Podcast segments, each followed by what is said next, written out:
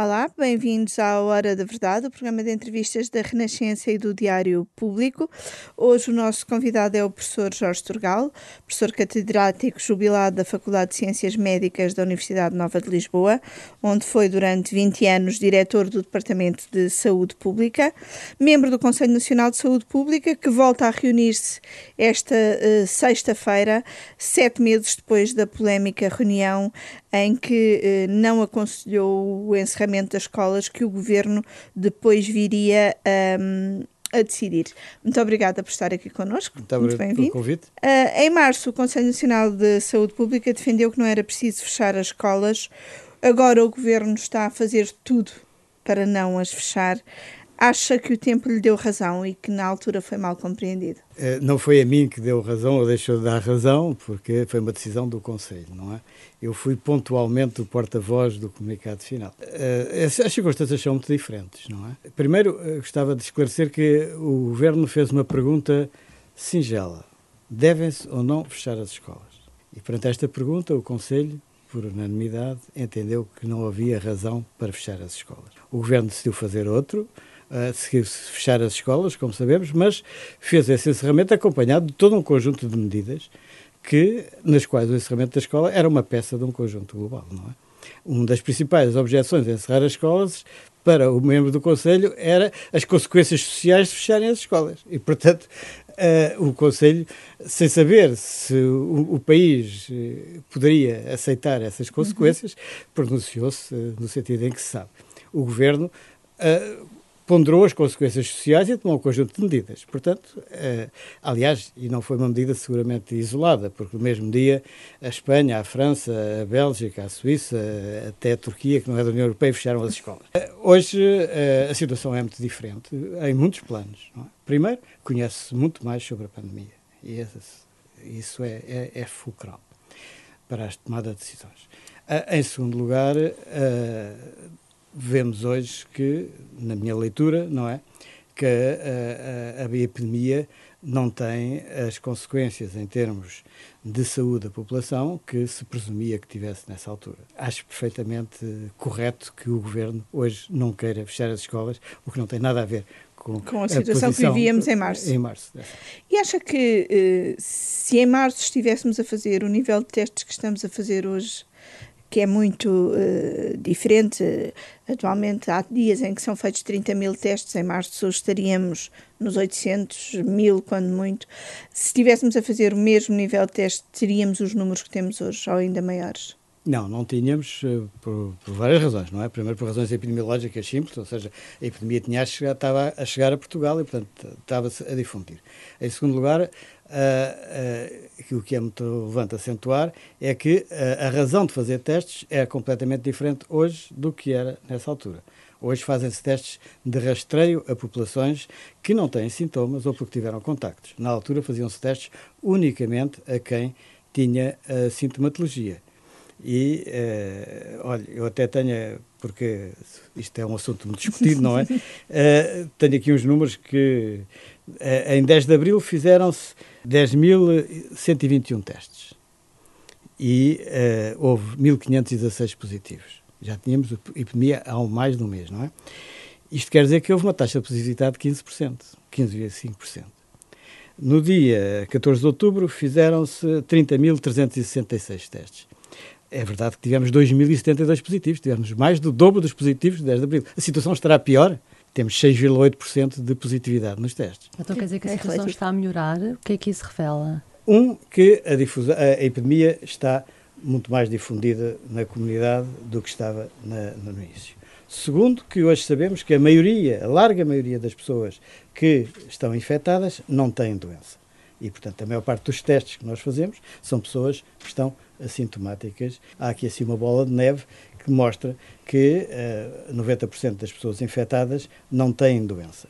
Isto é a conclusão mais relevante, o que mostra que a epidemia é preocupante para um certo segmento da população. Portanto, as medidas devem ser tomadas consequentes à gravidade da, da doença e consequentes à população que é mais atingida. Está a falar dos mais idosos ou com, mais, ou com outros problemas fáceis, de saúde? Basicamente, os mais idosos, não é? Todos os dados mostram que, uh, de facto, são os mais idosos a serem afetados com gravidade pela epidemia, o que também podemos discutir, ou seja, são os que sofrem melhor, mais as consequências da epidemia.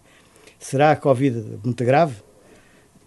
A Covid é muito grave na medida em que vai fazer com que aqueles que têm outras patologias venham a, a, a falecer por via de, deste conjunto, não é? Portanto, a situação para mim está muito melhor hoje do que estava em, eh, no início da epidemia. E eu, quando digo que a situação em Portugal é boa, eu diria mesmo muito boa, se olharmos para os outros países da Europa com quem nos comparamos por outras razões, não é? Uh, se nós nos compararmos com a generalidade dos países europeus e compararmos naquilo que é mais importante para os cidadãos, que é a morte, a questão da morte, com quem é que nos podemos comparar? Bem, países da mesma dimensão que nós, mais desenvolvidos, digamos assim, do ponto de vista económico e social. A, a Bélgica, para começar por pior, não é? Uhum. Portugal tem uma mortalidade de 217 casos por milhão de habitantes. A Bélgica tem 904 casos por milhão de habitantes. A Holanda tem 397 mortes por milhão de habitantes. lembro, Portugal, 217. A Suíça, que é um país que todos admiramos, não é? Eh, eu admiro, não é? A Suíça tem 247 mortes por milhão de habitantes. Portugal tem 217. Agora podemos ir para aqueles que são grandes e que nós e sempre julgámos que eram extraordinários, como é o Reino Unido. Mas se isso tudo em inglês, tem 647 mortes, 647 mortes por milhão de habitantes. Passamos os dias a ouvir, uh, sobretudo, uh, os médicos e os profissionais de saúde a falar do que devia ter sido feito e não foi para preparar a segunda vaga. Uh, há pouco disse que na comunicação social há um discurso do medo, mas esse discurso também é alimentado por muitos dos ah, que sim, falam, sim, não é? é? Eu, eu não, não digo o contrário. Eu acho que. Uh, mas... Vai-se criando a sensação de que uh, não se fez o que se devia fazer, então agora o que é que é preciso fazer? A primeira coisa que é preciso fazer uh, será ouvir com algum critério as pessoas, escolher com algum critério as pessoas que se querem ouvir, não é? Bem. Depois, há, neste momento, há um, um, uma mudança radical em termos nacionais em relação ao início da epidemia. No início da epidemia havia uma única voz a falar. Agora a situação está politizada. E a politização da epidemia em Portugal faz com que as vozes que se ouvem também sejam vozes de política e não vozes de saúde, como nós gostaríamos. De política ou de ideologia, podemos fazer, juntar aqui fazer uma diferença, não é? Quando os antigos bastonários fazem uma carta, um documento que saiu há dias, não é? É que no fundo dizem que uh, temos é que olhar e pôr a medicina privada a, a, a, a, trabalhar. É um discurso que todos eles tiveram e têm ideológico, não é? é? É uma questão, quanto a mim, não é? Ideológica, porque foi sempre a lógica que tiveram, não é? Portanto, em que o Nacional de Saúde seria uh, para a generalidade, mas os privados uh, seriam, responderiam a, a necessidades, o que não é verdade porque, como sabemos, os privados, nem para as necessidades maiores daqueles que têm meios, a certa altura deixam de, uhum. deixam de responder e enviam para, uh, para, para, os públicos quando as situações são uh, ou difíceis ou terminais ou de grande complexidade. Uh, é, é, certo que há zonas onde os serviços funcionam com mais dificuldade, principalmente os cuidados de saúde primários, mas porque há, as regras não são boas, a meu ver, não é? São, lem, lem, entendo, não é? Que as regras, hoje, ao fim deste tempo todo, a meu ver, as regras são demasiado pesadas para a gravidade da, da doença, não é? Mas pronto, isto é uma discussão técnica que, que se pode mas aí, pôr, desculpa, mas que tem uma grande repercussão. regras, está a referir-se aqui uh, a, a regras, regras das, das, pessoas, ou seja, eu posso vir aqui, não é? Mais facilmente do que entro numa instituição de saúde, provavelmente. Uhum. Ora, eh, isto não é aceitável, na minha perspectiva, não é? Os profissionais de saúde sabem que foram treinados e educados para correr riscos e sabem como é que se podem defender dos riscos e sabem como é que podem evitar que os outros corram riscos. E, portanto, eu admito mal que uh, haja regras mais rigorosas numa instituição de saúde para acolher um doente do que haja regras, um doente de uma patologia qualquer, não Sim. estou a falar do que haja as regras para essa pessoa é, é, ir a outros locais, não é? Bem, e portanto, há aqui. Uh, porquê? Por causa do medo basicamente, na minha leitura, não é? Há uma epidemia de medo aos profissionais de saúde. Há uma é? epidemia é? de medo que uh, está instalada e que é alimentada todos os dias, a meu ver, mas que se deveria fazer era o contrário, era tentar retirá-la, dando a noção efetiva do que é que são os riscos que as pessoas correm se ficarem doentes não Mas é? o, com esta patologia. O Primeiro-Ministro diz que é preciso um abanão. O Presidente da República admite o estado de emergência. Portanto, os responsáveis políticos dão a entender que as pessoas não estão a ter um comportamento adequado para a situação que se vive. A seu ver, então, esta mensagem é errada? As pessoas estão-se a comportar bem ou não, tendo em conta a, a gravidade do risco? E o que é que acha destas mensagens que são transmitidas, então, por Presidente e Primeiro-Ministro? Olha, eh, eu acho que cada um deles cumpre o, a sua lógica da sua esfera, não é? Eh, eu acho que o Sr. Primeiro-Ministro eh, e o Sr. Presidente da República uh, alarmados com o aumento do número de casos, mas que tem, não, não podemos olhar para o aumento do número de casos, não é? Temos que olhar para o aumento do número de casos que exigem hospitalização e para o aumento do número de casos que exigem tratamento intensivo. Isso é que é preocupante. É esse aumento. Não é o aumento do número global de casos, que são, como já vemos, a, maior, a maioria deles assintomáticos e resultam da grande amplitude do rastreio que se faz, que é útil, porque permite eh, evitar que haja a propagação da, da, da infecção. Mas, eh, alarmados talvez por isso, no meu entender, Uh, o Sr. Primeiro-Ministro disse que era preciso chamar a atenção das pessoas, porque de facto, em certos grupos e em certas circunstâncias, como nós sabemos, nós somos todos muito capazes de cumprir regras e vimos que as cumprimos, mas também uh, a nossa tendência natural para não cumprir regras vem ao de cima com alguma facilidade. E quanto não mais tanto... tempo as cumprimos, mais tendência teremos para Exatamente. deixar de cumprir. Bem, mas eu quero, já agora, permita-me aqui assim um parênteses, não é? Olhamos para os nossos vizinhos espanhóis, nunca as cumpriram. Olhamos para os italianos, nunca as cumpriram. E aquilo que uh, são medidas de emergência na Inglaterra, que é fechar os bares, não é? Os nossos nunca, nunca abriram, abriram exatamente. não é? A briga em Madrid porque estão a fechar os bares às 11 da noite, os nossos nunca abriram, não é? E portanto, ou seja, as nossas regras que foram impostas em tempo e que têm perdurado, têm mostrado uma eficácia de tal modo que agora os outros querem, que estão de facto numa segunda vaga, não é? Porque ela é real e é muito importante para eles, não é? Veja-se a mortalidade que provoca uhum. e os problemas que já têm nos seus serviços de saúde. Eles estão a tentar implementar as regras que nós uh, pusemos em prática. Uh, o Sr. Presidente da República, uh, não sei o que é que quer dizer com a emergência, não é?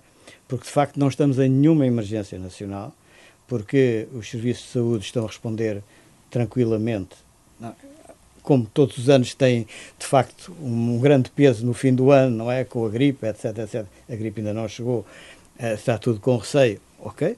Mas estamos habituados a às notícias da comunicação social de 12 horas, 14 horas, 16 horas à espera em urgências, etc., eh, sem Covid, não é? E, portanto, é evidente que se tivermos o Covid junto, as situações podem piorar. Mas há, há também há, há, novas maneiras e há novas tecnologias que podem ajudar a resolver esses problemas. O, os testes rápidos para a situação aguda, que dão resposta em meia hora, uh, podem ser de uma enorme utilidade nas urgências para saber se a pessoa que está na urgência tem Covid ou tem, ou tem gripe, não é? Uh, se bem que eh, isso possa ter pouca influência na sequência da terapêutica, mas pode ter muita influência no direcionar na triagem. Uh, da, do, do, doente dentro do, uh, na chegada à instituição. Portanto, ou seja, hoje há tecnologias novas que nos permitem, que vão permitir, se quisermos, não é, ultrapassarmos melhor essas dificuldades. Portanto, eu, uh, o Sr. Presidente da República, certamente, uh, como uh, cidadão interessado do que se passa no mundo, por obrigação e por interesse próprio, seguramente lê o que se passa nos outros países da Europa e, e portanto, quer que não aconteça o que está a acontecer noutros mas eu acho que estamos muito longe disso e penso que não há nenhuma razão para utilizar uma palavra uh, grave como é da, uh, o termo emergência. E há alguma razão para lançar, para lançar já avisos sobre o Natal, como o Presidente da República fez? Bem, isso eu não, não quero avaliar aquilo que o Sr. Presidente faz. O Sr. Presidente faz aquilo que considera que é importante. Eu só quero dizer que a fábula do lobo pode ser má e, portanto, avisos extemporâneos e exagerados podem fazer com que as pessoas, na verdadeira altura, não levem a sério aquilo que podem ter que fazer, não é? Uhum. E, e terem que se recorrer a algum, a algum ar mais autoritário. E eu acho que o autoritarismo não é o caminho para uma epidemia, qualquer que ela seja, que se transmite pelo comportamento das pessoas. E, portanto, se nós não tivermos pessoas que tenham consciência de como é que a infecção se transmite e que tenham, ponham na prática do seu dia a dia, interiorizem isso, e muitos dos portugueses já o interiorizaram, não, é? uh, não conseguiremos nunca controlar nada.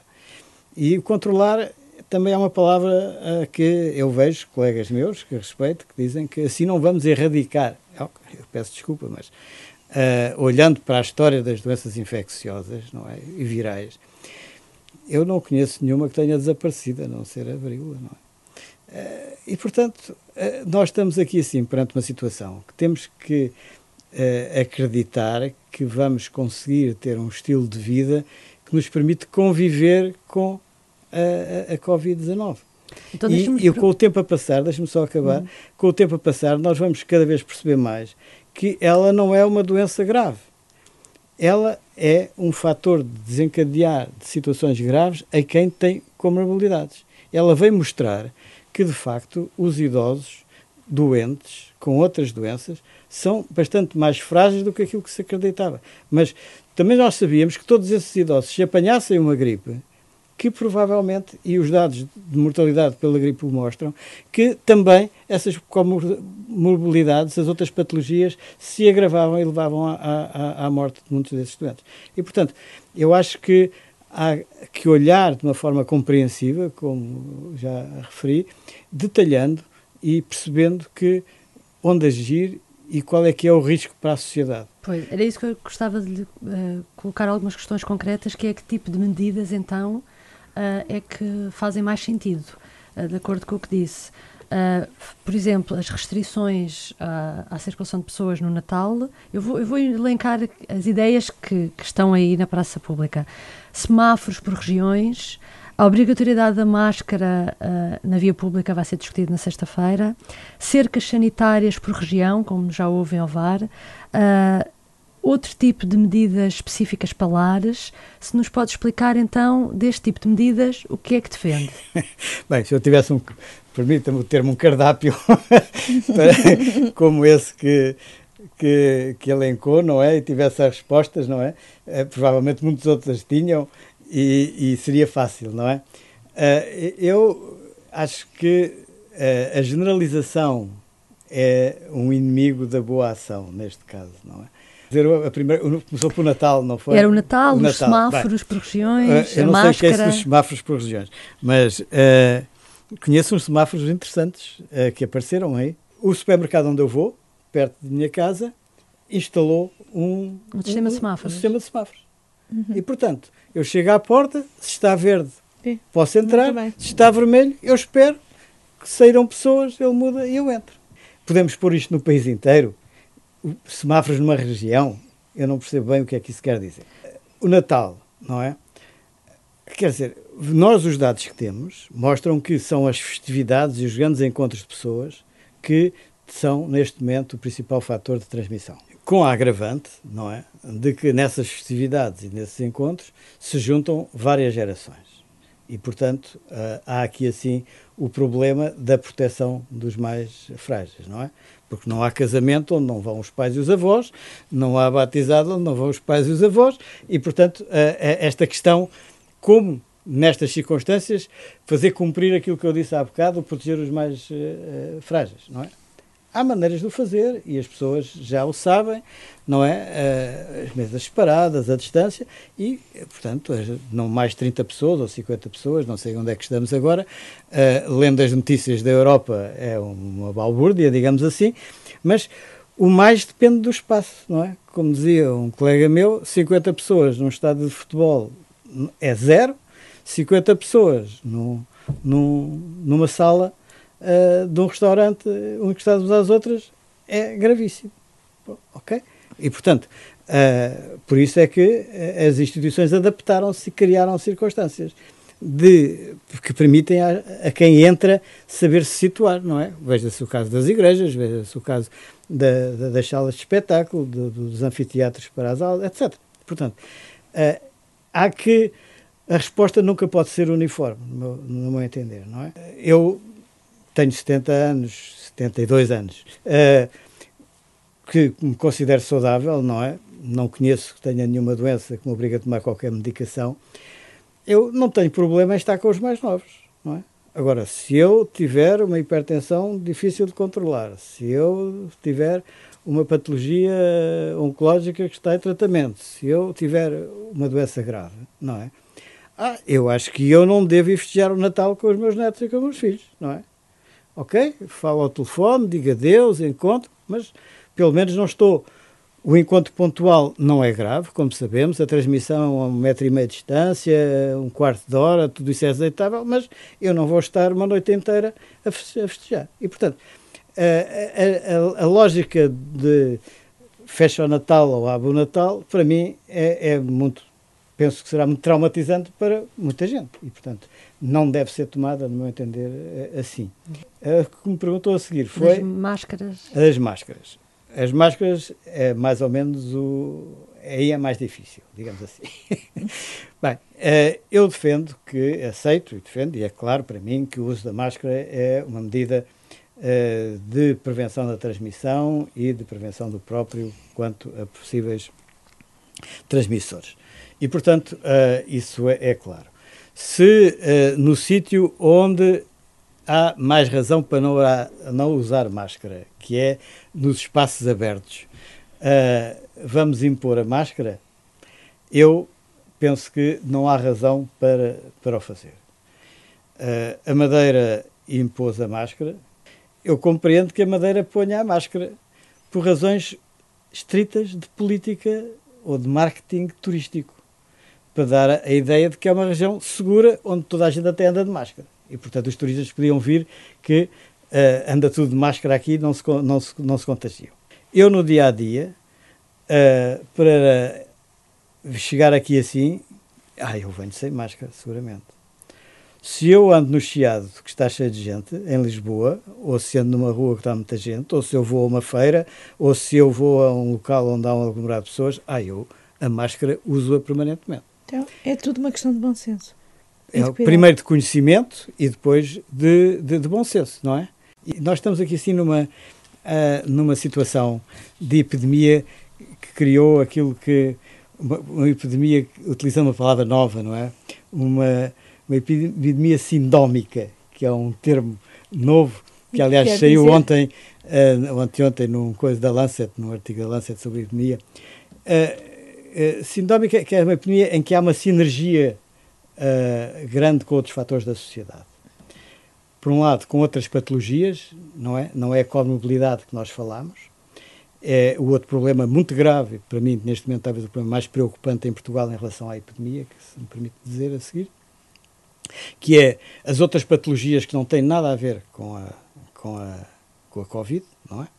E que não estão a ter a resposta de saúde que deviam ter. Os não-Covid estão a ficar para trás. Estão a ficar muito, muito para trás, não é? E os reflexos na mortalidade estão a aparecer, não é? Uh, esse é um problema. Portanto, uma epidemia que vai ter um reflexo noutra área da saúde, embora não tenha uma relação direta, não é? Portanto, há aqui uma sinergia. E uma epidemia que, por outro lado, vai ter outra sinergia que é mostrar a fragilidade social, porque de facto, estas duas, esta sinergia, vai ter um reflexo grande naqueles que são os mais frágeis da sociedade. Ou seja, quem deixou de ir ao médico, quem deixou de se cuidar, quem deixou de participar nos estudos clínicos, até com tratamentos de última geração para life saving, evitar a morte de neoplasias, que foram dizer eu não quero continuar a fazer o tratamento porque tenho medo de ir ao hospital, uhum. não é? este efeito sinérgico que a Covid provoca está a ter, está a ter uma, um, um reflexo muito, muito grave. E aí e... Há, há, dois fatores. Há um lado da capacidade do sistema de, de, saúde para tratar todos ao mesmo tempo, mas há, um, há o fator medo. O que é que acha que está a ser mais Eu acho que o fator medo incide, incide nos dois, como há bocado é, acentuou muito bem. O medo dos profissionais de saúde também, não é? Eu encontro mais medo nos profissionais de saúde, muitas vezes, do que nos não cidadãos. Porquê? Porque o profissional de saúde uh, raciocina numa lógica de, uh, da doença com que convive. E, portanto, ele sabe sempre que se eu tiver uma pneumonia, eu posso me curar. Mas há, há X que não curam. E há Y que uh, ficam com sequelas. E há ainda não sei quanto que não sei. E há o outro que vem a morrer. Ou seja, uh, o profissional de saúde olha para a cadeia da, do mal com um olhar uh, fundamentado e crítico. O cidadão uh, tem um medo general, generalizado. Por isso é que às vezes vamos encontrar o profissional de saúde com mais necessidade de algumas proteções, se bem que seja um facto que ele contacta, tem um maior risco cotidiano, não é? Mas pronto, de qualquer forma, ele também foi treinado para isso e sabia que o ia encontrar na sua vida profissional. É? Esta, esta, esta epidemia sindémica, é esta, esta lógica de que há uma sinergia está agora bem posta no terreno. Ou seja, temos mortalidade acrescida, que é seguramente por, por causas que não têm nada a ver com o Covid, mas que têm a ver com o receio das pessoas de se tratar e, simultaneamente, dos serviços providenciarem os, os tratamentos que adiaram por via da epidemia. Uhum.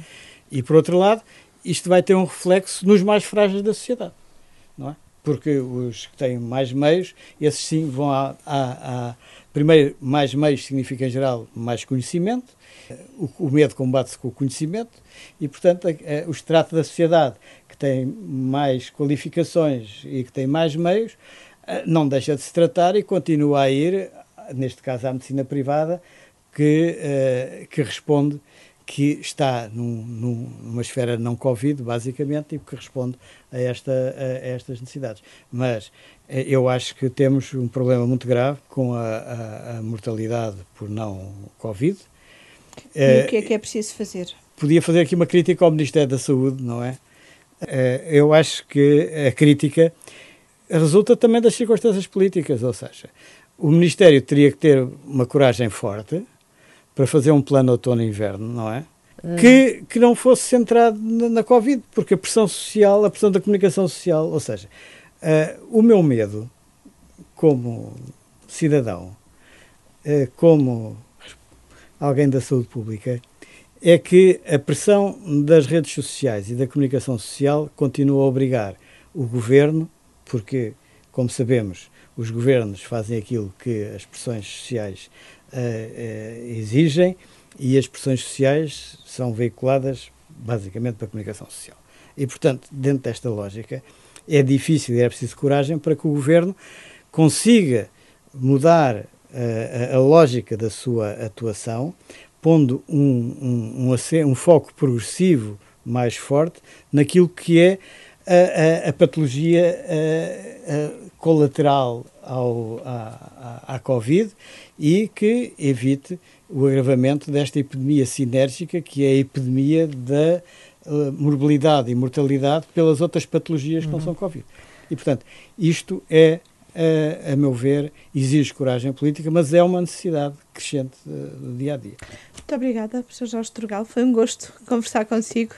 Nós voltamos para a semana com outro convidado. Eu é que agradeço e foi um prazer. Foi Obrigada. Meu. Muito obrigado.